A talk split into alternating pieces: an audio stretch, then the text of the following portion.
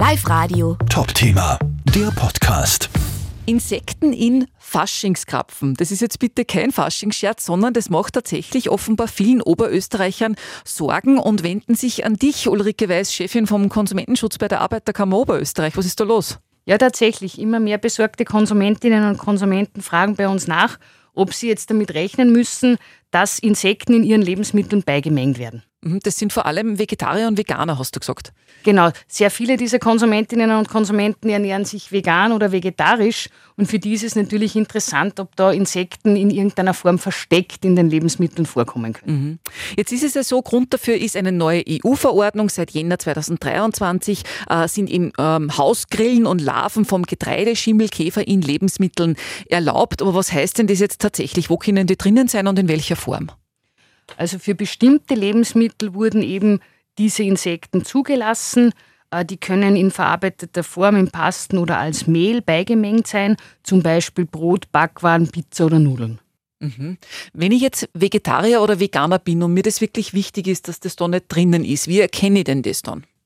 Es reicht ein Blick in die Zutatenliste. In diesem Zutatenverzeichnis muss alles angeführt sein, was in diesem Lebensmittel enthalten ist demzufolge auch Insekten. Da muss der deutsche Name angeführt sein und gegebenenfalls auch eine E-Nummer als Abkürzung. Was steht da dann bei der Zutatenliste Hausgrille? Da steht zum Beispiel der lateinische Name Aceta domesticus in Klammer Hausgrille Heimchen.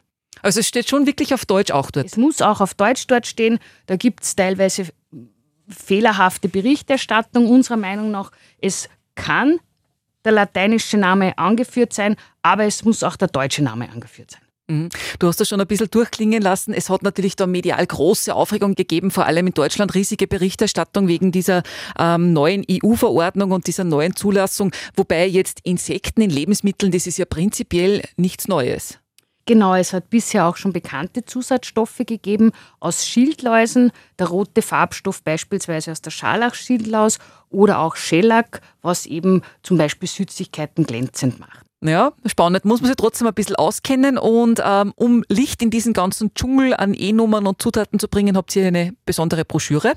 Genau, ganz unabhängig von den Insekten gibt es in der EU über 300 zugelassene Zusatzstoffe.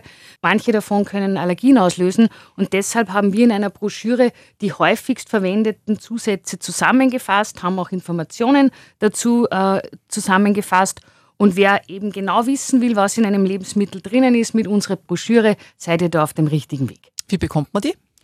Ihr könnt die Broschüre bei uns bestellen, in Papierform oder auch über unsere Website ooe.konsumentenschutz.at downloaden. Wunderbar. Danke Ulrike Weiß, Chefin vom Konsumentenschutz bei der Arbeiterkammer Oberösterreich. Gerne. Live Radio. Top-Thema, der Podcast.